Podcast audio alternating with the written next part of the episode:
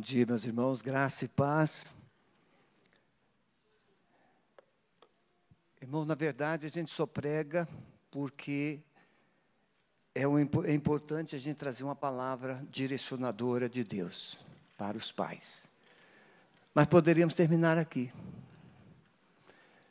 Vocês perceberam as crianças, tanto aqui ao vivo quanto no clipe. As crianças são as criaturas mais puras que existem. E elas têm sonhos. Todas as crianças sonham. Uma vez, eu fui capelão sete anos, voluntário em uma escola com 1.600 alunos. E a gente observava os meninos, as meninas, as crianças, nessa faixa etária ali de 8 a 12.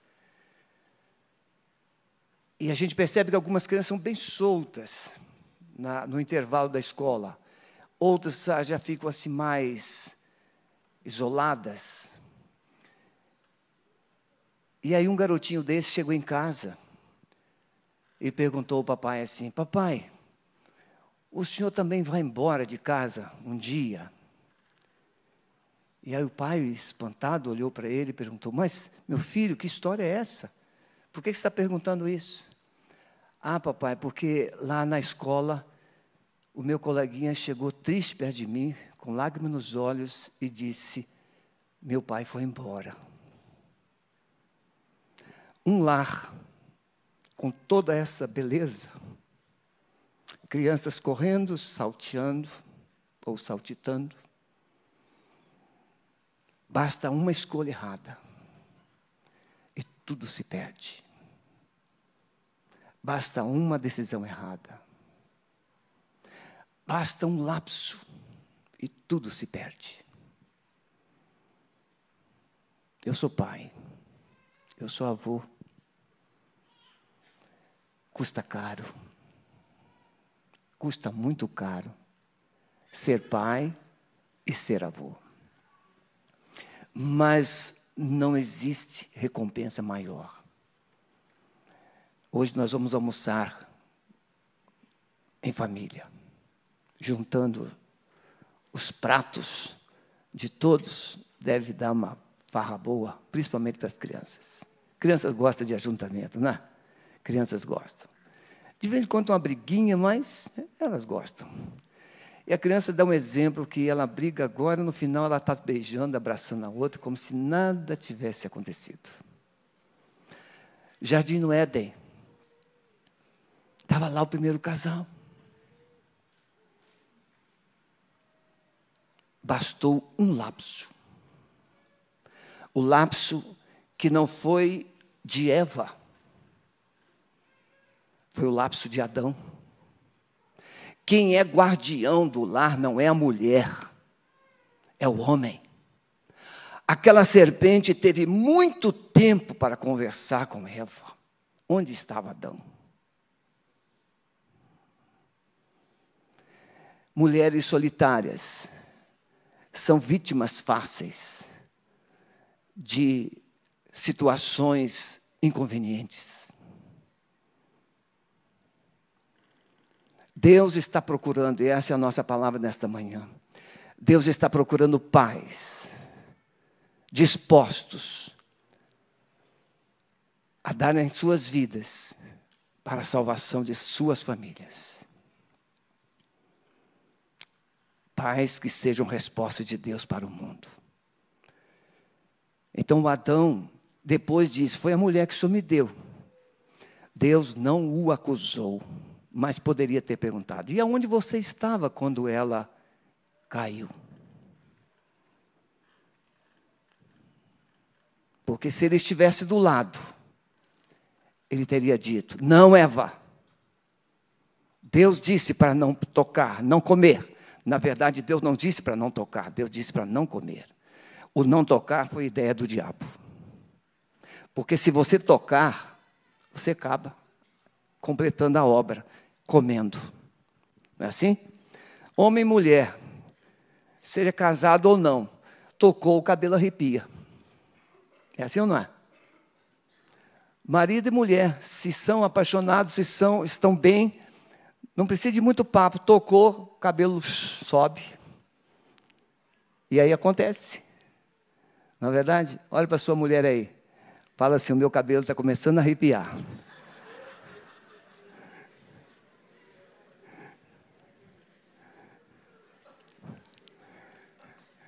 É bem verdade que alguns já têm cabelos arrepiados e outros não têm como arrepiar cabelos, porque já os perderam. Não sei se é por causa da mulher ou se é a natureza de cada um. Irmãos, é com muita alegria que quero abençoar todos os pais da Igreja Alameda, você que está nos acompanhando em casa ou posteriormente acompanhando esse vídeo no YouTube. Deus abençoe você como pai, independentemente das circunstâncias. Deus te chamou, te vocacionou para ser pai. E ser pai é ser protetor, provedor.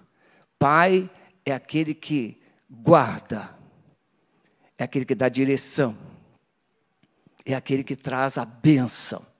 O pai é aquele que é porta-voz da bênção do céu para a terra. Foi isso que Deus disse para Adão.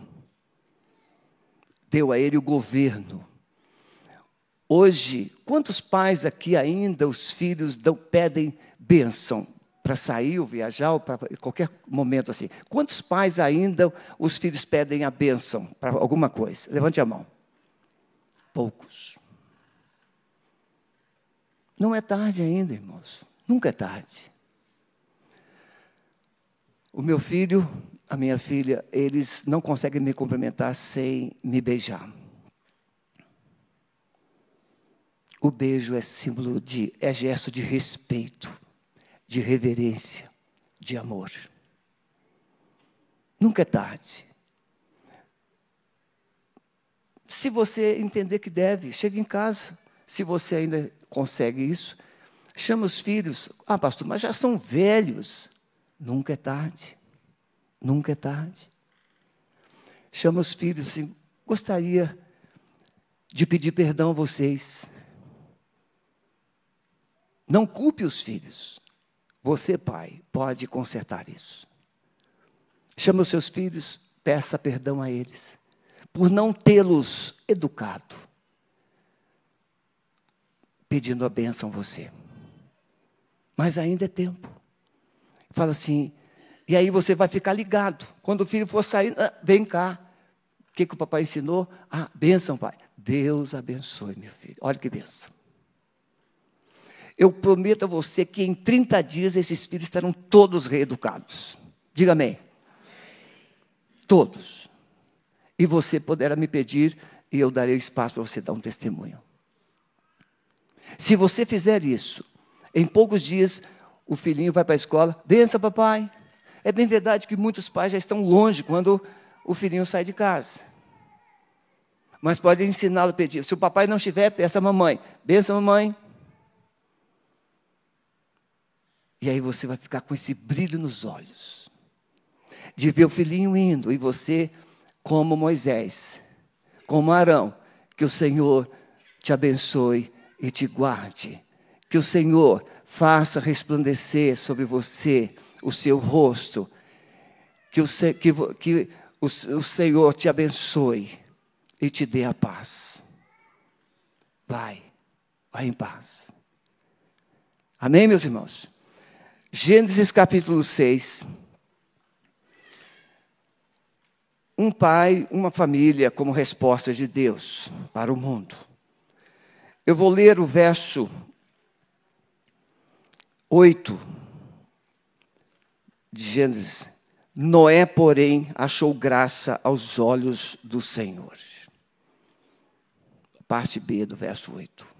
Noé, porém, achou graça aos olhos do Senhor. Feche seus olhos um minutinho, papai, principalmente, principalmente você. E agora, peça a Deus misericórdia. E diga a Ele, Senhor, me dê graça diante de Ti. para eu recomeçar, para eu continuar, para eu prosseguir, para eu completar a obra. Que você ache graça diante do Senhor. Pastor Calixto pregou uma mensagem aqui há alguns anos atrás e eu peguei da mensagem dele uma pesquisa que ele fez. Daqui a pouquinho eu vou citar. A multiplicação do pecado fez com que Deus olhasse para a terra e ele se entristecesse. E por causa da multiplicação do pecado, Deus decidiu destruir tudo que ele havia feito sobre a face da terra. Mas quando Deus decidiu, ele viu um homem. Quando Abraão orou pela cidade de Sodoma e Gomorra, pela cidade de Sodoma e Gomorra, ele foi pedindo a Deus por números de pessoas justas. E Deus não encontrou aquelas pessoas justas que Abraão havia mencionado na sua oração. E essas duas cidades foram destruídas. Mas Deus viu, e diz o texto no verso 5 de Gênesis 6: E viu o Senhor que a maldade do homem se multiplicara sobre a terra, e que toda a imaginação dos pensamentos do seu coração era só má continuamente. Deus vê Deus, a Bíblia diz que os olhos do Senhor estão sobre toda a terra, para mostrar a sua força, para com todo aquele cujo coração é totalmente dele. Mas Deus não viu isso, ele só viu um homem, um pai, Noé. Deus sentiu tristeza ao ver o homem se corromper. Então arrependeu-se o Senhor de haver feito o homem sobre a terra e pesou-lhe o seu coração. Os planos de Deus foram mudados em consequência ou decorrência dos pecados da raça humana. Quando Deus faz a família e Ele estabelece o homem como coroa da criação, Ele estabelece o homem como é, paternidade, como canal de bênção, Deus estabelece o homem como cabeça do lar. Ele não errou, porque o homem governa, o homem dirige, o homem traz a bênção de Deus onde ele está. Mas o homem escolheu, o homem errou. E essas escolhas é, anularam as bênçãos de Deus. Quando Jesus chega na, na igreja de Laodiceia e ele bate a porta, eis que estou à porta e bato. O lugar de Jesus é dentro. E por que Jesus está batendo a porta de uma igreja? Porque ele estava do lado de fora. O lugar de Deus é dentro do lar. Se lermos os Salmos 127 e 128, nós vamos aprender lições preciosíssimas. Por exemplo, Salmo 128: Bem-aventurado o homem que teme ao Senhor e anda nos seus caminhos. E aí você vai perceber as promessas que Deus tem para um homem que obedece a Deus e anda nos seus caminhos. E ele começa dizendo: a sua mulher depois ele diz: os seus filhos. Porque se Deus encontrar um pai, Deus transforma a família. Se Deus encontrar um pai disposto a andar com ele, não existirá brechas para o diabo em uma casa. As brechas são decorrentes de situações de desunião, de competição, de rivalidades, de mágoas, de iras, de brigas. Enquanto os cônjuges brigam, os filhos se perdem. Temos hoje muitos filhos ainda traumatizados. Filhos traumatizados por causa dos gritos dos pais. Filhos que colocam as mãos nos ouvidinhos para não escutar os gritos dos pais brigando em seus lares. Jesus fez referência dessa geração de Noé. E ele diz uma coisa bem interessante: assim como nos dias de Noé, assim será agora, nessa geração. Irmãos queridos, se Deus destruiu a geração de Noé, Deus vai destruir essa geração pelos mesmos motivos: rebeldia, desobediência, o pecado se multiplica. Nós não conseguimos entender alguns comportamentos humanos, as bestialidades. Nós não conseguimos entender, não há como a gente racionalizar isso. Precisamos entender que a manifestação de Deus pode trazer juízo, mas o arrependimento humano pode trazer de volta a graça. Diga amém. Graça é resultado do arrependimento, porque graça é Deus dar o que você não merece, como misericórdia é Deus dar o que você não merece. É Deus não dar o que você merece. Então, três coisas importantes. Primeiro, reconhecer a tragédia da família. Você talvez pudesse dar aqui vários exemplos de casais, de famílias que viveram e algumas ainda vivem.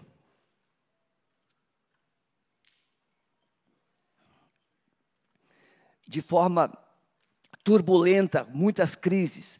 Então, essa pesquisa que o pastor Calixto pregou, alguns anos atrás, viu, pastor Calixto? Como é que eu guardo direitinho?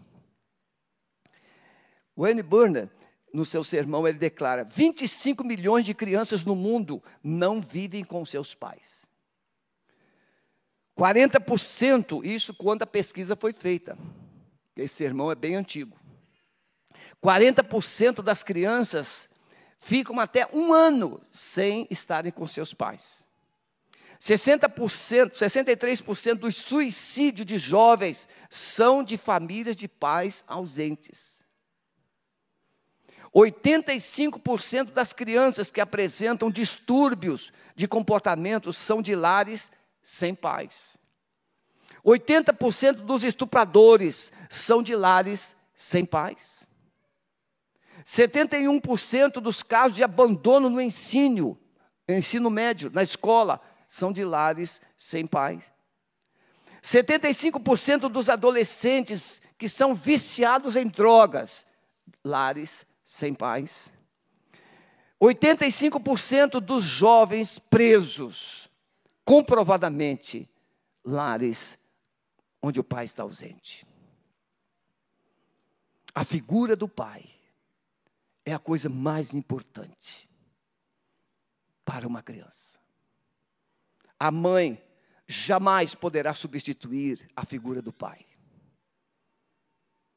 Ela foi feita para ser ajudadora e não cabeça. Ela não foi feita para governar, ela foi feita para auxiliar. Mas quando uma mulher precisa fazer, pela contingência do momento, o papel do cabeça e da auxiliar, obviamente a criança vai sofrer por mais que essa mãe seja amorosa e completa. Porque a figura paterna traz a imagem, semelhança de Deus na mente da criança. A voz masculina, a autoridade do homem. Eu perdi minha mãe com sete anos de idade, mas o meu pai, presente, austero, firme, levei boas surras. Algumas injustas não, é verdade, injustas. Por quê? Porque eu, eu tenho um irmão que ele era, na época, hoje não, hoje ele é um santo, mas na época ele era muito mal, muito mal. O meu irmão mandava eu fazer uma coisa errada e depois contava para o meu pai. Eu não, não entendia o comportamento dele. Um dia, o meu irmão mais velho está aqui, o Carlinhos, sabe que isso é verdade. O meu irmão chegou assim, Sebastião, aí o, o, fulano ali, ó, ele quer ir lá no rio tomar banho no rio, mas ele não sabe nadar. Vai lá ensinar ele. Ah, eu fiquei todo próximo, todo bom, porque eu sabia nadar. Dez anos de idade, sabia nadar, tranquilo. Aí eu fui. A gente faz o quê? Vai. Naquele tempo só usava o quê? Calção. Descalço, calção. Fui lá no rio, tomei banho, ensinei o menino a nadar, voltei para cá, torci bem, torcia bem o short. Aí cheguei em casa, meu pai foi direto no meu calção. Como é que meu pai poderia imaginar que meu calção estava molhado? O meu irmão, dedo duro. Pau. Levei uma surra que você não tem noção. Mas não fiquei com raiva do meu irmão, não. Por um tempo. Depois a gente perdoou. Mas veja, essas surras não tiraram a admiração do pai. Porque uma criança pode apanhar, mas ela quer o amor, o calor, a presença do pai. Um pai, a psicologia moderna roubou dos pais a autoridade da disciplina, mas o pai verdadeiro está acima da psicologia, ele tem autoridade para disciplinar o filho, e isso não é espancar o filho, isso é estabelecer limites. Meu pai dava uma ordem assim, mas, sim senhor, era igual o quartel. Vai lá no armazém, pega 10 itens. Tente imaginar naquele tempo, uma criança não tinha essa mentalidade de hoje, esperta. Criança é igual pato. Hoje a criança é igual pato, já, já nasce nadando. Naquele tempo a criança era meio lerdinha. Por quê? Tudo era devagar. E aí, meu pai falou assim: vai lá no armazém e compra isso, isso, isso, 10 itens e você sai no caminho, açúcar, feijão, arroz, açúcar, feijão, arroz, mas chegava no sétimo item assim, e os outros, e os outros? E aí você chegava no armazém, pedia, pedia, pedia, e ficava na prateleira, ah, aquilo ali também, aquilo ali. Dez itens. Naquele tempo tinha um chamado, quem é que lembra do picuá? Picuá. Alguém lembra o que é picuá? Ah lá, tem uma pessoa. Picuá, picuá. Picuá é o saco com buraco no meio, com duas pontas que você colocava. Coloca, dividia. Uma parte de peso de um lado, outra parte do outro, colocava no ombro, igual um burro. Vamos para casa. É, Roberto, era assim mesmo. E chegava em casa, o papai estava lá. Cinco horas da manhã, o papai falava assim: Sebastião, pegar o pão. É tudo, chamar de Jeremias, porque tudo era eu, o mais difícil era eu. E aí ele escalava, fulano, acendeu o fogo. Naquele tempo o fogão era a lenha, depois o fogão era a, a pó de serra, depois pó de, é, palha, aquele é, palha de café. A serpentina passava no meio do fogão para aquecer a caixa d'água, a água para tomar banho. Acendeu o fogo, fazer café. Ele distribuía a tarefa, cinco da manhã. Então, na minha casa, a preguiça tentou entrar, não conseguiu, saiu pela janela, foi embora, nunca mais voltou. Meu pai nunca teve problema com o filho para fazer isso, fazer aquilo, preguiça. Nosso quintal era enorme. Um varria de manhã e outro varria mangueira. Mangueira cai muita folha, suja, suja. Mas tinha, o nosso quintal era limpinho o tempo todo. Minha madrasta, quando chegou, não tem problema se eu não conseguir pregar o sermão, só isso aqui já vai ser um sermão. A minha madrasta chegou, oito filhos, oito. Aí a casa arrumadinha chega, brilhava. A gente cozinhava bem, a gente brincava de pique-esconde até meia-noite. Jantava às 16 horas, 20 horas a gente já tinha cozinhado uma panela de batata doce. A gente jogava água fora, aquela batata quente, e jogava açúcar, bafava a panela, deixava ali, ia brincar de pique, pique. 20 horas fazia dois litros de café, batata doce com café e comia aquilo tudo, brincar de pica até meia-noite. Irmãos, a minha madrasta chegou. João, que meninos maravilhosos! A casa brilhando, tudo arrumadinho. E a gente assim. Ela tinha um filho de oito anos, que o pai morreu quando ele tinha um ano. E aí ficou criado com a avó. Você já sabe como é que é criança criada com a avó, né? Aí ele chegou, nós tínhamos quatro quartos. Ele chegou assim, olhou, olhou, olhou, viu um quarto que era do meu irmão mais velho, que tinha ido para o serviço militar. Ele disse: Esse quarto aqui é meu. A gente olhou para um lado, olhou, pegou ele pela porta, assim, jogando pela janela, e caiu lá do outro lado. É, chorando, chorando, chorando. Aí, o que, que foi? Nada. Como é que vai chegar assim, como o Romário disse? Vai chegar aqui agora querendo sentar na janela. Essa era a nossa família. Mas tinha um governo. Tinha um governo. Quando o pai chegava, os santinhos também se apresentavam. Irmãos, família sem pai é uma família que está faltando alguma coisa. Papai, não deixe isso acontecer. Não deixe isso acontecer. Deus está procurando homens, pais, dispostos a andar com Ele. Diz a palavra em Gênesis 6, 9: Noé andava com Deus. O texto vai dizer que Deus olhou a corrupção. O mundo está de ponta cabeça, mas Deus olha para a sua casa e encontra um homem que o teme, que o ama, que o obedece. E diz Deus a respeito de Noé: homem justo, reto e íntegro. Não importa se os políticos são corruptos, não importa que a nação está fazendo as coisas do jeito que está, não importa. O que importa é se na sua casa tem um governo de Deus. Se na sua casa tiver um governo de Deus, Deus diz: há esperança, porque Noé é esperança. Há consolo, Noé é consolo é consolo para a sua família e pode se tornar consolo para a nação toda. Noé foi o, come, o recomeço de Deus na terra. Gente que anda com Deus guarda o coração, não é obra do acaso, tem que guardar o coração. De tudo quanto deves guardar, guarde o teu coração. Ouve, ó Israel, o Senhor nosso Deus é o único Senhor. Amarás, pois, o Senhor teu Deus de todo o teu coração, de toda a tua alma e de todo o teu poder.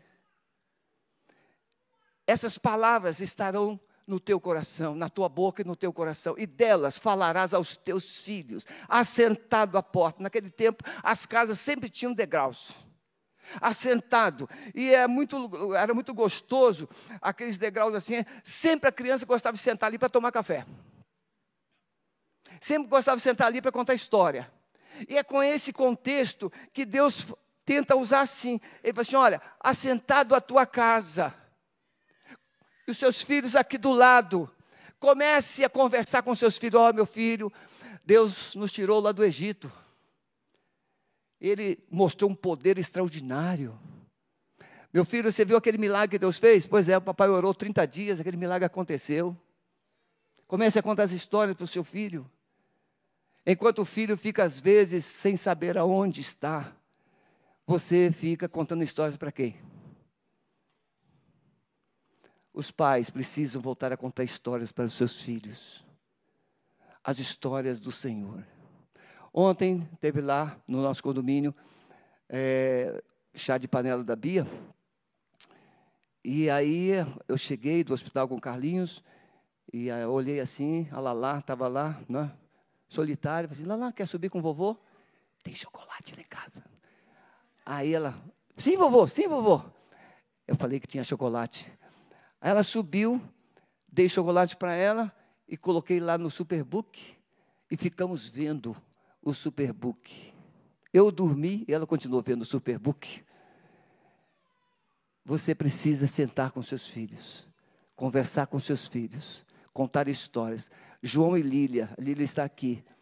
Todas as noites, não dormiu de jeito nenhum sem contar história.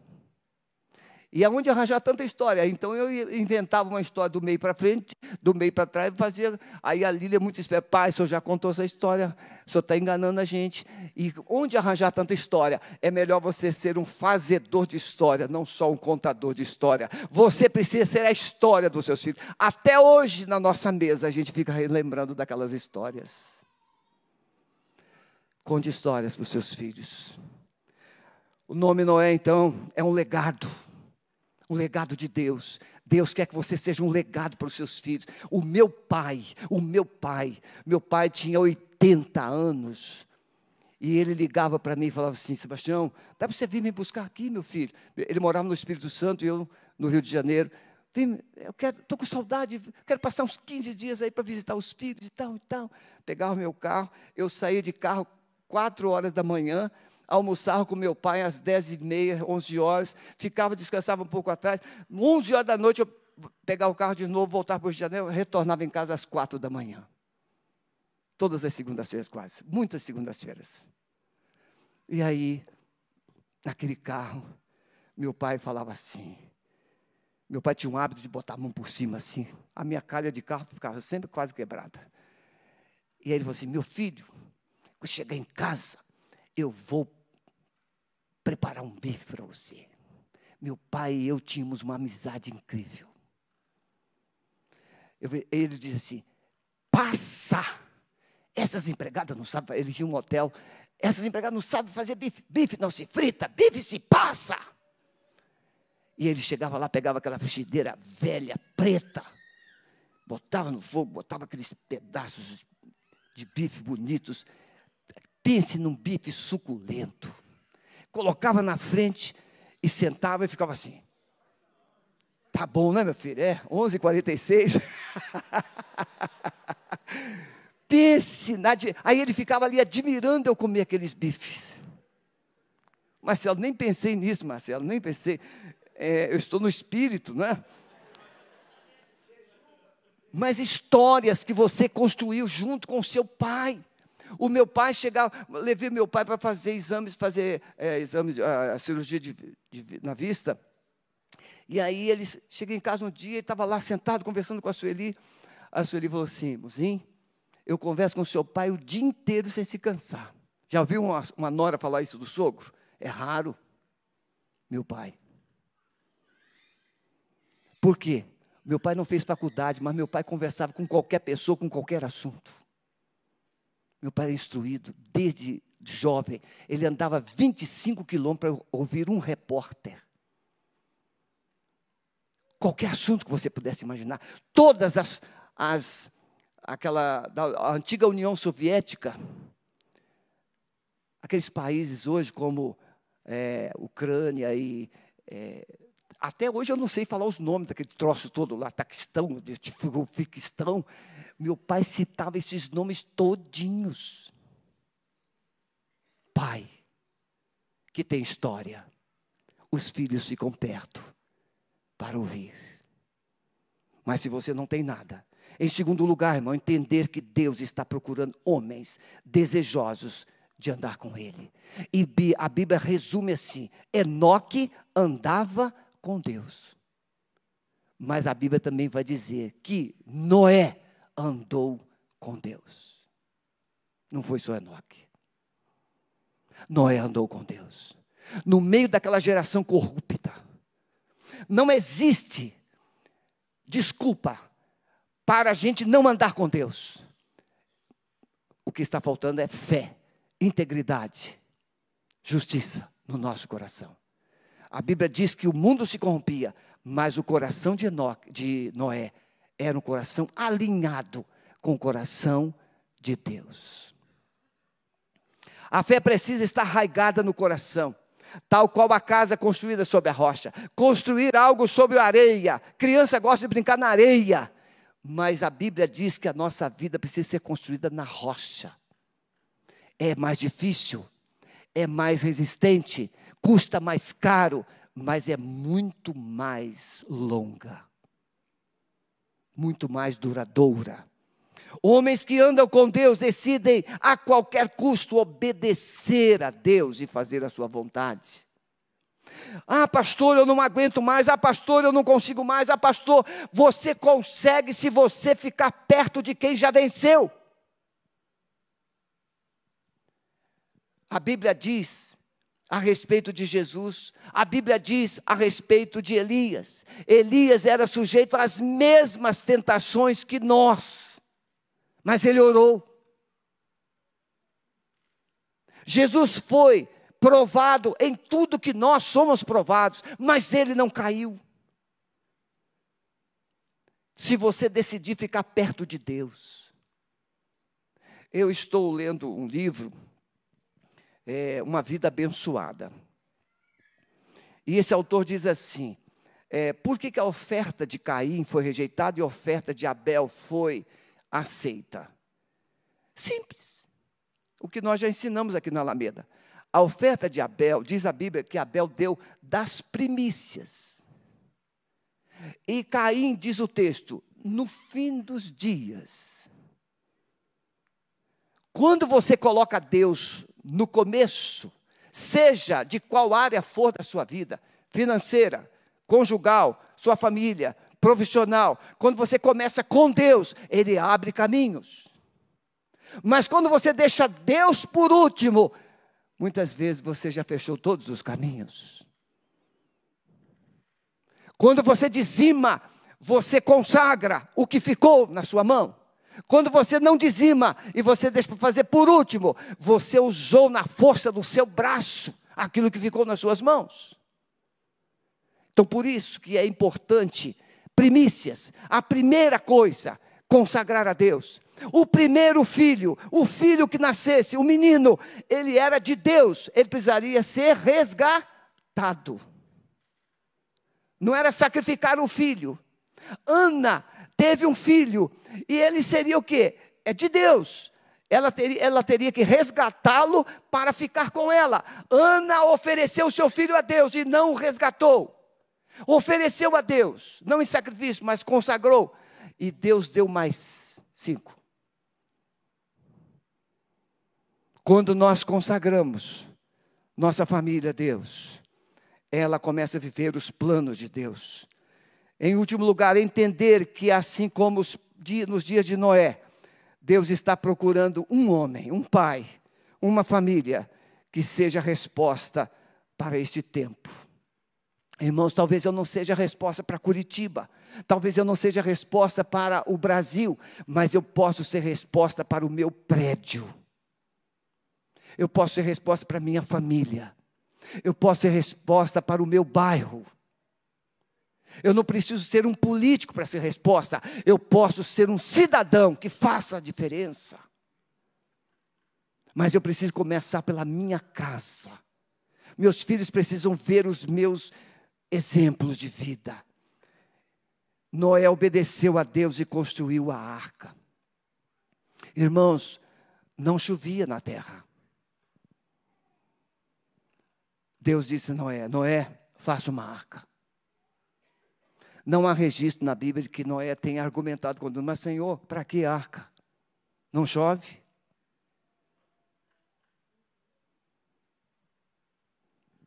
E, obviamente, Noé foi construir a arca em cima de uma montanha, porque é onde tinha árvores. Construiu uma arca. Mas, meus irmãos, cada madeira que Noé colocava naquela arca, ele estava explicando para os seus filhos: Meu filho, Deus disse que vai destruir a terra, mas essa arca vai nos salvar. Noé à noite conversava com a esposa, cansado. Esse meu amor, Deus disse que vai destruir a terra, a humanidade, mas essa arca vai salvar nossa família.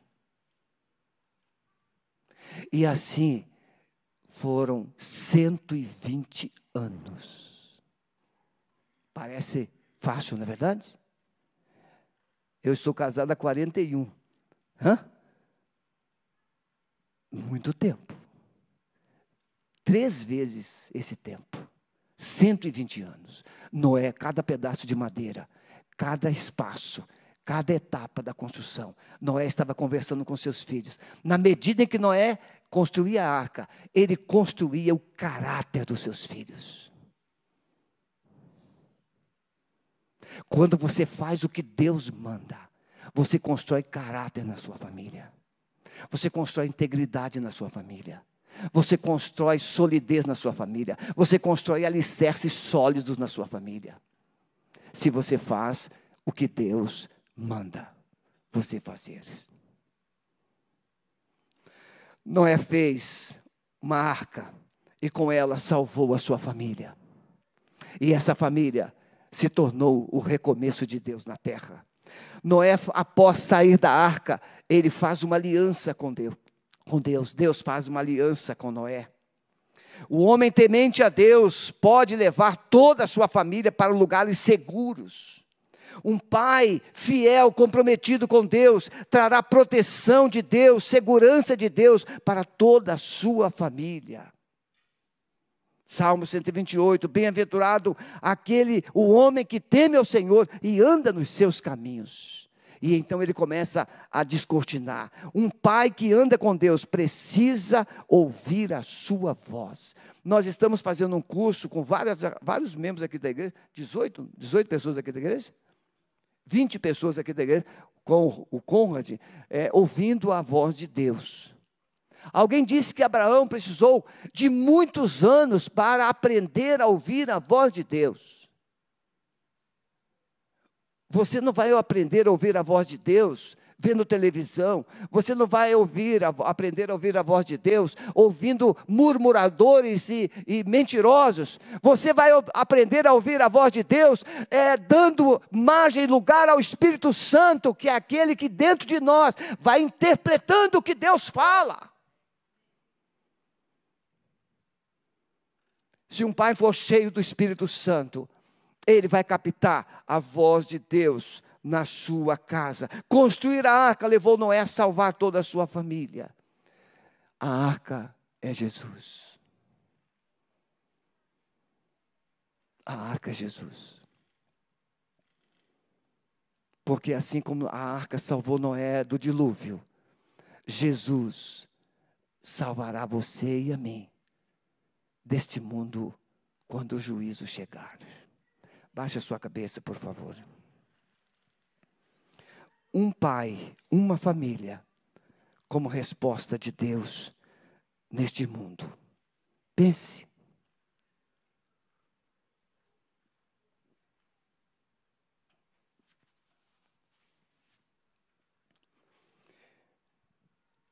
Quem Deus escolheria aqui hoje como resposta? Se Deus decidisse hoje olhar para esse auditório, quem ele encontraria aqui capaz de ser resposta? Quem?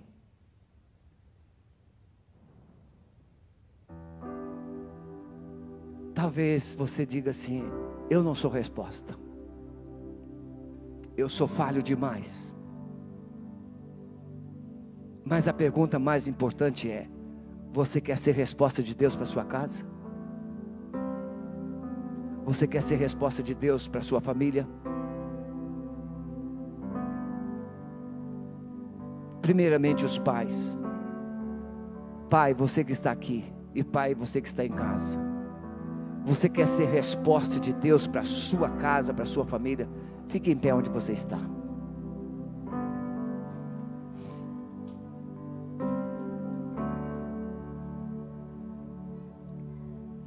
Então preste atenção. O que que Deus viu em Noé? Deus viu em Noé um homem justo. Deus viu em Noé um homem temente. Deus viu em Noé um homem íntegro. Deus está procurando homens justos, tementes e íntegros, que ouçam a sua voz e sejam respostas para suas casas, para suas famílias. Coloque as mãos assim, paz, por favor. Amado Espírito Santo, hoje se comemora o Dia dos Pais. E nós sabemos que os pais estão gemendo, porque o fardo é pesado demais, é difícil demais. Mas, amado Espírito Santo, eu quero pedir que esse fardo que esse pai está carregando seja colocado na cruz. E o fardo do Senhor Jesus seja agora tomado por eles. Porque Jesus diz que o seu fardo é leve. O seu fardo é leve. Eu abençoo a vida desses pais. E profetizo que sobre eles uma unção do céu está chegando. E eles serão fortes, ousados, corajosos determinados, não recuarão, não desistirão da missão que o Senhor está confiando a cada um deles. Eles apresentarão naquele dia ao Senhor suas famílias, seus filhos, toda a sua descendência, e glorificarão o teu santo nome. Oramos pelos pais que estão em casa, Senhor, que a graça que a bondade do Senhor esteja sobre esses lares que nos acompanham nesta manhã. Levantem paz, levante, Senhor, paz, que sejam capazes de responder aos desafios deste tempo. É a nossa oração, em nome de Jesus. Amém. Deus te abençoe, você que está em casa, muito obrigado por ter nos acompanhado até aqui. encerramos aqui a nossa transmissão. Fique na paz. Deus abençoe.